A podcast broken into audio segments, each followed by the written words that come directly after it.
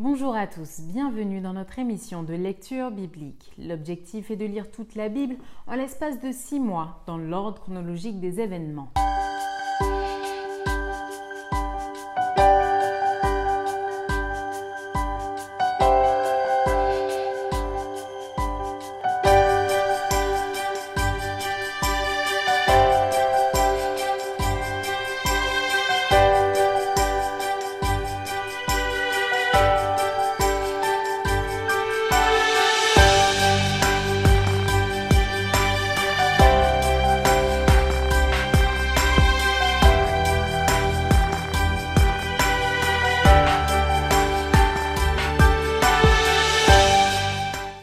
Cette émission vous est proposée par l'Église adventiste du 7e jour d'Évry. Si vous voulez suivre ce plan, vous pouvez cliquer sur le lien dans la description.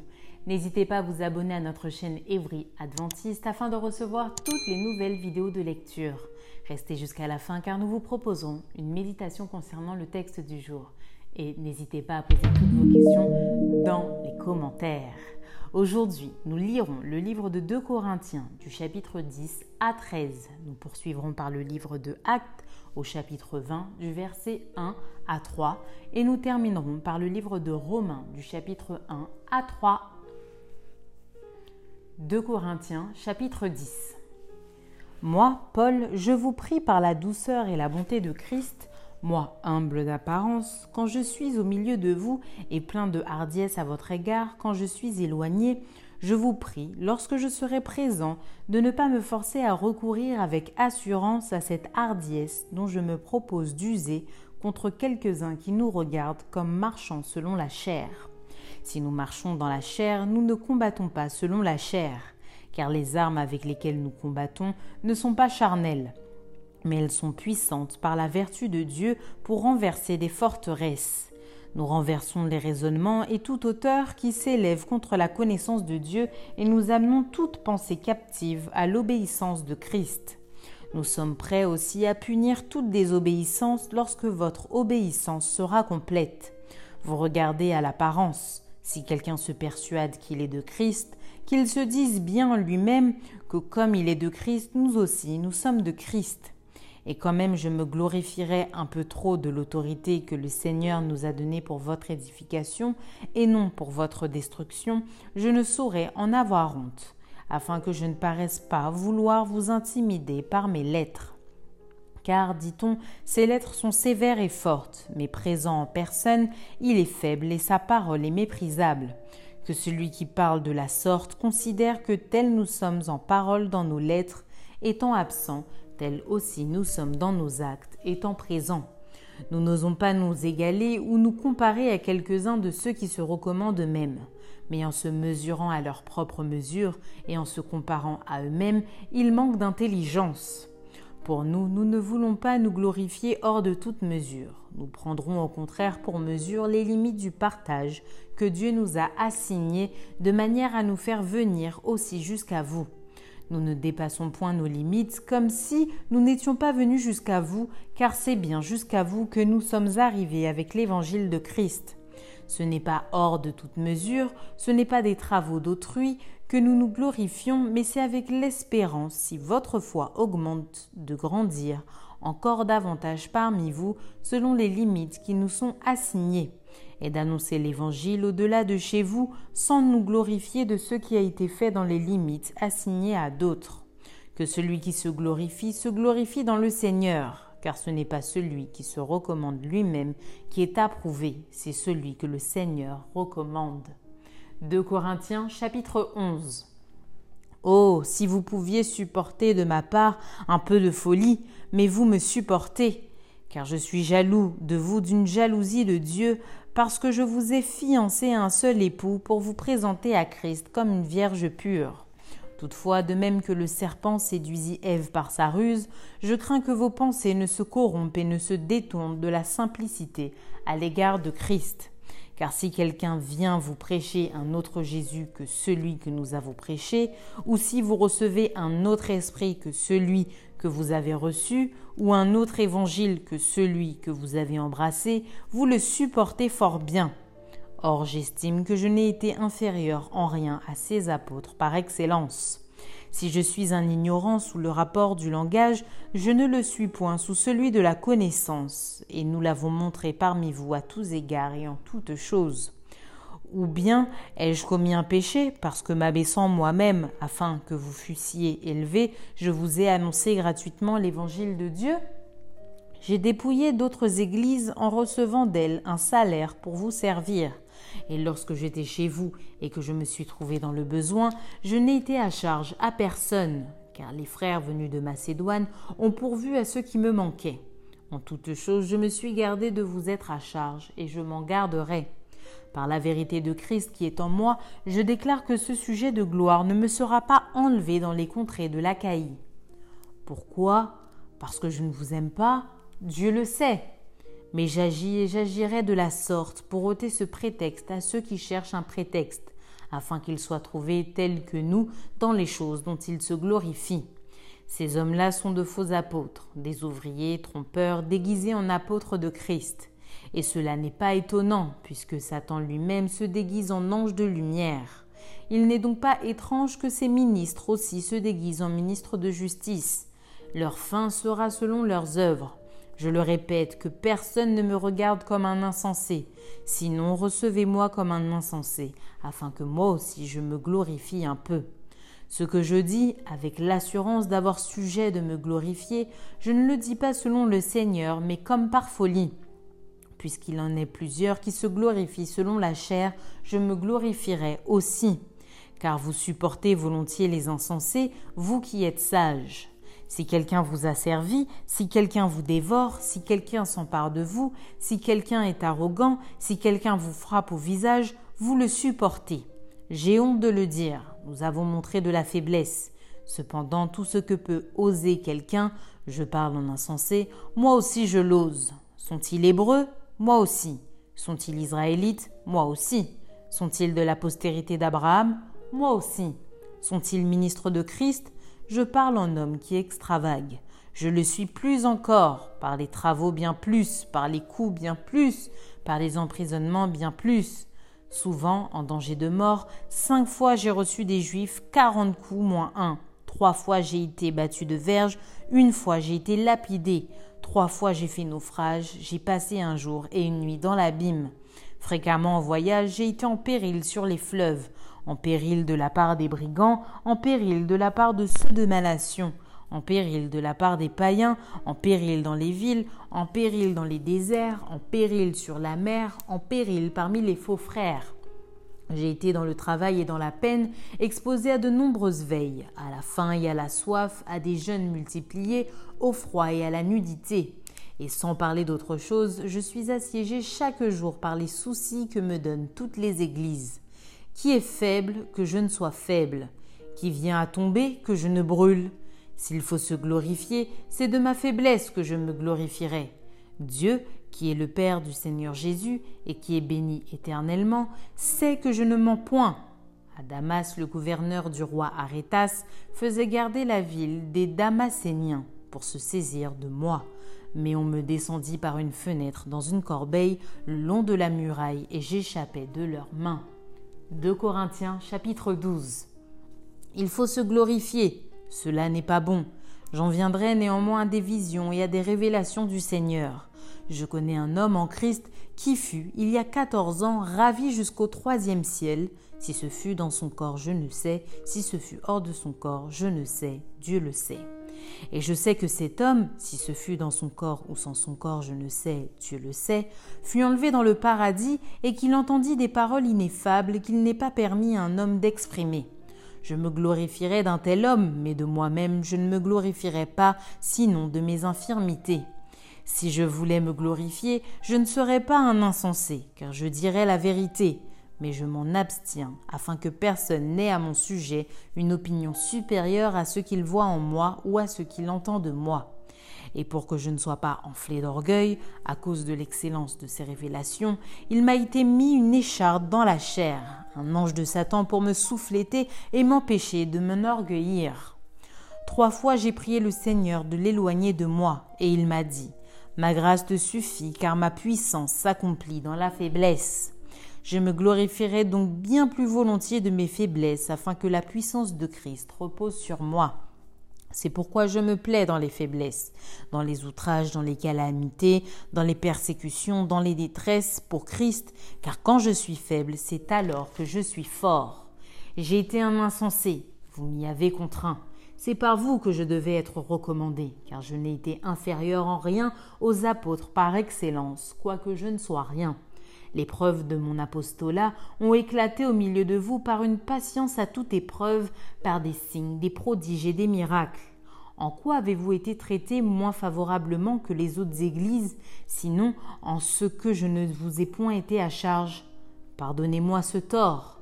Voici pour la troisième fois, je suis prêt à aller chez vous, et je ne vous serai point à charge, car ce ne sont pas vos biens que je cherche, c'est vous-même. Ce n'est pas en effet vos enfants à amasser pour leurs parents, mais aux parents pour leurs enfants. Pour moi je dépenserai très volontiers, et je me dépenserai moi-même pour vos âmes, dussé-je en vous aimant davantage, être moins aimé de vous. Soit, je ne vous ai point été à charge, mais en homme astucieux, je vous ai pris par ruse. Ai-je tiré du profit de vous par quelqu'un de ceux que je vous ai envoyés? J'ai engagé Tite à aller chez vous et avec lui j'ai envoyé le frère. Est-ce que Tite a exigé quelque chose de vous? N'avons-nous pas marché dans le même esprit, sur les mêmes traces? Vous vous imaginez depuis longtemps que nous nous justifions auprès de vous. C'est devant Dieu en Christ que nous parlons. Et tout cela, bien aimés, nous le disons pour votre édification. Car je crains de ne pas vous trouver à mon arrivée tel que je voudrais et d'être moi-même trouvé par vous tel que vous ne voudriez pas. Je crains de trouver des querelles, de la jalousie, des animosités, des cabales, des médisances, des calomnies, de l'orgueil et des troubles.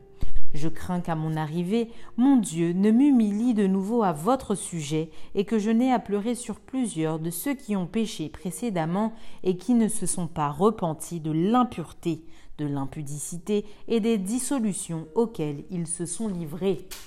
2 Corinthiens chapitre 13 je vais chez vous pour la troisième fois. Toute affaire se réglera sur la déclaration de deux ou de trois témoins.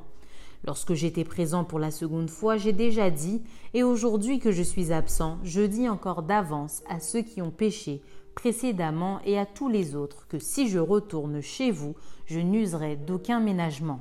Puisque vous cherchez une preuve que Christ parle en moi, lui qui n'est pas faible à votre égard, mais qui est puissant parmi vous car il a été crucifié à cause de sa faiblesse, mais il vit par la puissance de Dieu. Nous aussi nous sommes faibles en lui, mais nous vivrons avec lui par la puissance de Dieu pour agir envers vous. Examinez-vous vous-même pour savoir si vous êtes dans la foi. Éprouvez-vous vous-même. Ne reconnaissez-vous pas que Jésus-Christ est en vous? À moins peut-être que vous ne soyez réprouvés. Mais j'espère que vous reconnaîtrez que nous, nous ne sommes pas réprouvés.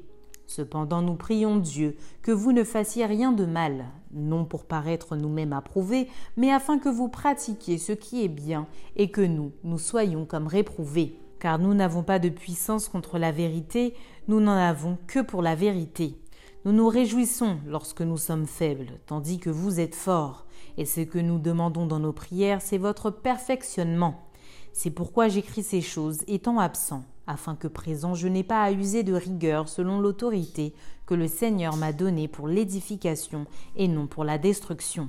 Au reste, frères, soyez dans la joie, perfectionnez-vous, consolez-vous, ayez un même sentiment, vivez en paix, et le Dieu d'amour et de paix sera avec vous. Saluez-vous les uns les autres par un saint baiser. Tous les saints vous saluent. Que la grâce du Seigneur Jésus-Christ, l'amour de Dieu et la communication du Saint-Esprit soient avec vous tous. Fin du livre de 2 Corinthiens. Acte chapitre 20, verset 1. Lorsque le tumulte eut cessé, Paul réunit les disciples et après les avoir exhortés, prit congé d'eux et partit pour aller en Macédoine.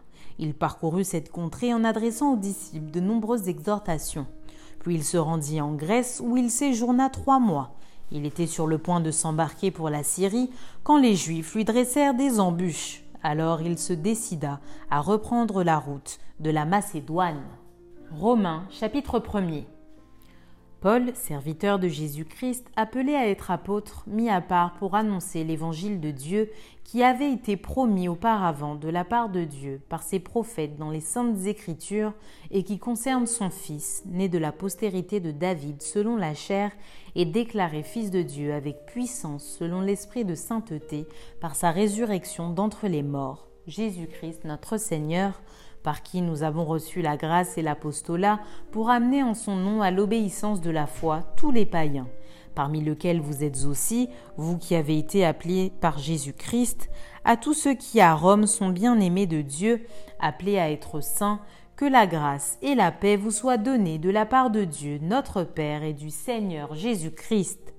Je rends d'abord grâce à mon Dieu par Jésus-Christ au sujet de vous tous, de ce que votre foi est renommée dans le monde entier Dieu que je sers en mon esprit dans l'évangile de son Fils m'est témoin que je fais sans cesse mention de vous, demandant continuellement dans mes prières d'avoir enfin, par sa volonté, le bonheur d'aller vers vous.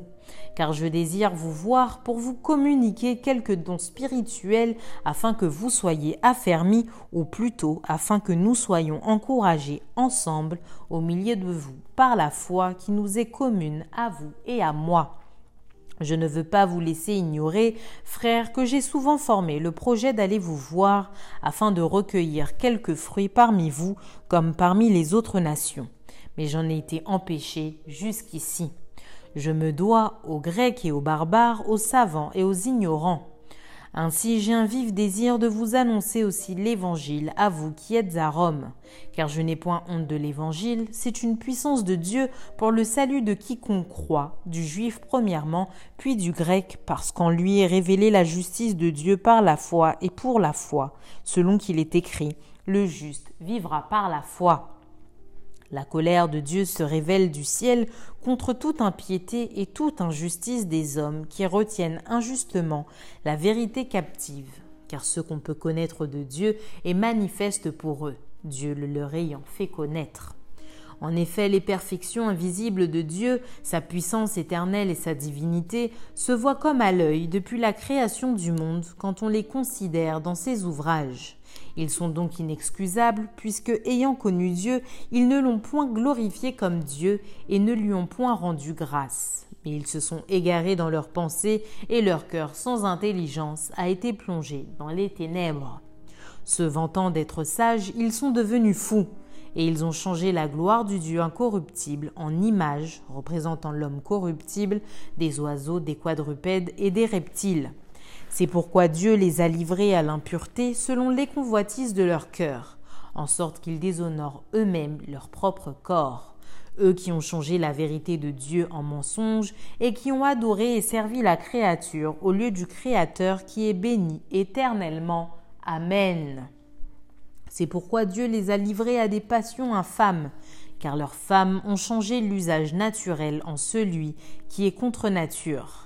Et de même, les hommes, abandonnant l'usage naturel de la femme, se sont enflammés dans leurs désirs les uns pour les autres, commettant homme avec homme des choses infâmes et recevant en eux-mêmes le salaire que méritait leur égarement. Comme ils ne se sont pas souciés de connaître Dieu, Dieu les a livrés à leur sens réprouvé pour commettre des choses indignes étant rempli de toute espèce d'injustice, de méchanceté, de cupidité, de malice, plein d'envie de meurtre, de querelle, de ruse, de malignité, rapporteur, médisant, impie, arrogant, hautain, fanfaron, ingénieux au mal, rebelles à leurs parents, dépourvus d'intelligence, de loyauté, d'affection naturelle, de miséricorde et bien qu'ils connaissent le jugement de Dieu, déclarant dignes de mort ceux qui commettent de telles choses. Non seulement ils les font, mais ils approuvent ceux qui les font. Romains chapitre 2 Ô homme, qui que tu sois, toi qui juges, tu es donc inexcusable, car en jugeant les autres, tu te condamnes toi-même, puisque toi qui juges, tu fais les mêmes choses. Nous savons en effet que le jugement de Dieu contre ceux qui commettent de telles choses est selon la vérité. Et penses-tu aux hommes qui jugent ceux qui commettent de telles choses et qui les fait que tu échapperas au jugement de Dieu?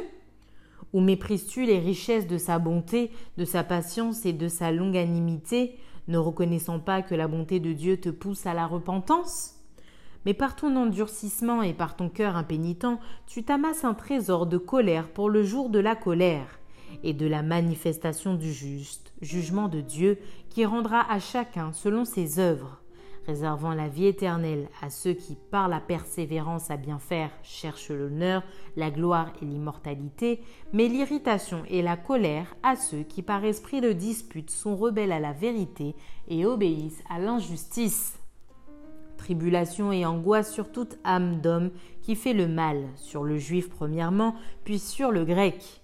Gloire, honneur et paix pour quiconque fait le bien, pour le juif premièrement, puis pour le grec car devant Dieu il n'y a point d'acception de personne. Tous ceux qui ont péché sans la loi périront aussi sans la loi, et tous ceux qui ont péché avec la loi seront jugés par la loi. Ce ne sont pas en effet ceux qui écoutent la loi qui sont justes devant Dieu, mais ce sont ceux qui la mettent en pratique qui seront justifiés. Quand les païens qui n'ont point la loi font naturellement ce que prescrit la loi, ils sont eux qui n'ont point la loi une loi pour eux-mêmes, il montre que l'œuvre de la loi est écrite dans leur cœur, leur conscience, en rendant témoignage et leurs pensées s'accusant ou se défendant tour à tour. C'est ce qui paraîtra au jour où, selon mon évangile, Dieu jugera par, Jésus-Christ les actions secrètes des hommes.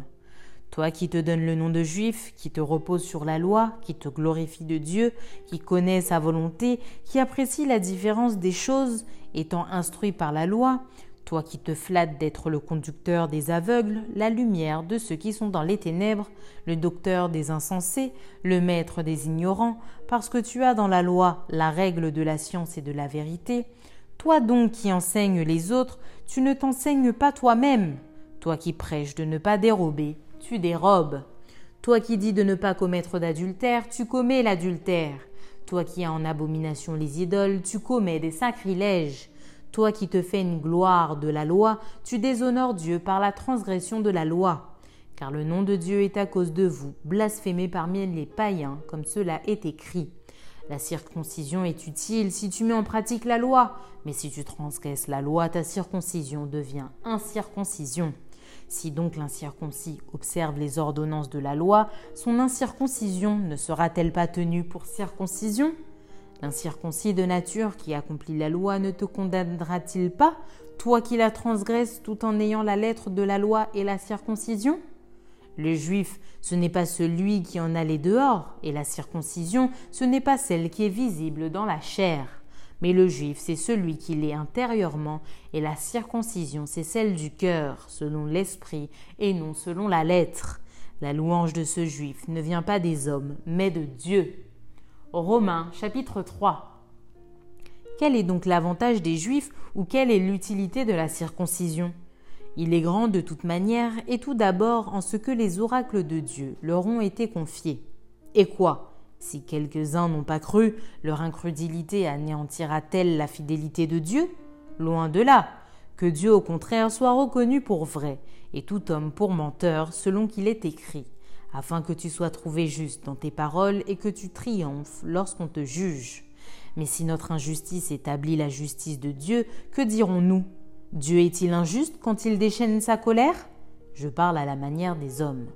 Loin de là, autrement comment Dieu jugerait-il le monde? Et si par mon mensonge la vérité de Dieu éclate davantage pour sa gloire, pourquoi suis-je moi-même encore jugé comme pécheur? Et pourquoi ne ferions-nous pas le mal afin qu'il en arrive du bien, comme quelques-uns qui nous calomnient prétendent que nous le disons? La condamnation de ces gens est juste. Quoi donc? Sommes-nous plus excellents? Nullement, car nous avons déjà prouvé que tous, juifs et grecs, sont sous l'empire du péché. Selon qu'il est écrit, il n'y a point de juste, pas même un seul. Nul n'est nul ne cherche Dieu, tous sont égarés, tous sont pervertis. Il n'en est aucun qui fasse le bien, pas même un seul. Leur gosier est un sépulcre ouvert, ils se servent de leur langue pour tromper, ils ont sous leurs lèvres un venin d'aspic. Leur bouche est pleine de malédiction et d'amertume. Ils ont les pieds légers pour répandre le sang. La destruction et le malheur sont sur leur route. Ils ne connaissent pas le chemin de la paix. La crainte de Dieu n'est pas devant leurs yeux. Or nous savons que tout ce que dit la loi, elle le dit à ceux qui sont sous la loi, afin que toute bouche soit fermée et que tout le monde soit reconnu coupable devant Dieu. car nul ne sera justifié devant lui par les œuvres de la loi, puisque c'est par la loi que vient la connaissance du péché. Mais maintenant, sans la loi, est manifestée la justice de Dieu, à laquelle rendent témoignage la loi et les prophètes. Justice de Dieu par la foi en Jésus-Christ pour tous ceux qui croient. Il n'y a point de distinction, car tous sont péchés et sont privés de la gloire de Dieu, et ils sont gratuitement justifiés par sa grâce, par le moyen de la rédemption qui est en Jésus-Christ. C'est lui que Dieu a destiné par son sang à être pour ceux qui croiraient victime et propitiatoire afin de montrer sa justice parce qu'il avait laissé impunis les péchés commis auparavant au temps de sa patience afin, dis-je, de montrer sa justice dans le temps présent de manière à être juste tout en justifiant celui qui a la foi en Jésus. Où donc est le sujet de se glorifier? Il est exclu. Par quelle loi? Par la loi des œuvres? Non mais par la loi de la foi, car nous pensons que l'homme est justifié par la foi sans les œuvres de la loi. Ou bien Dieu est-il seulement le Dieu des Juifs? Ne l'est-il pas aussi des païens? Oui, il l'est aussi des païens, puisqu'il y a un seul Dieu qui justifiera par la foi les circoncis et par la foi les incirconcis. Anéantissons-nous donc la loi par la foi? Loin de là. Au contraire, nous confirmons la loi. Maintenant, Place à la méditation.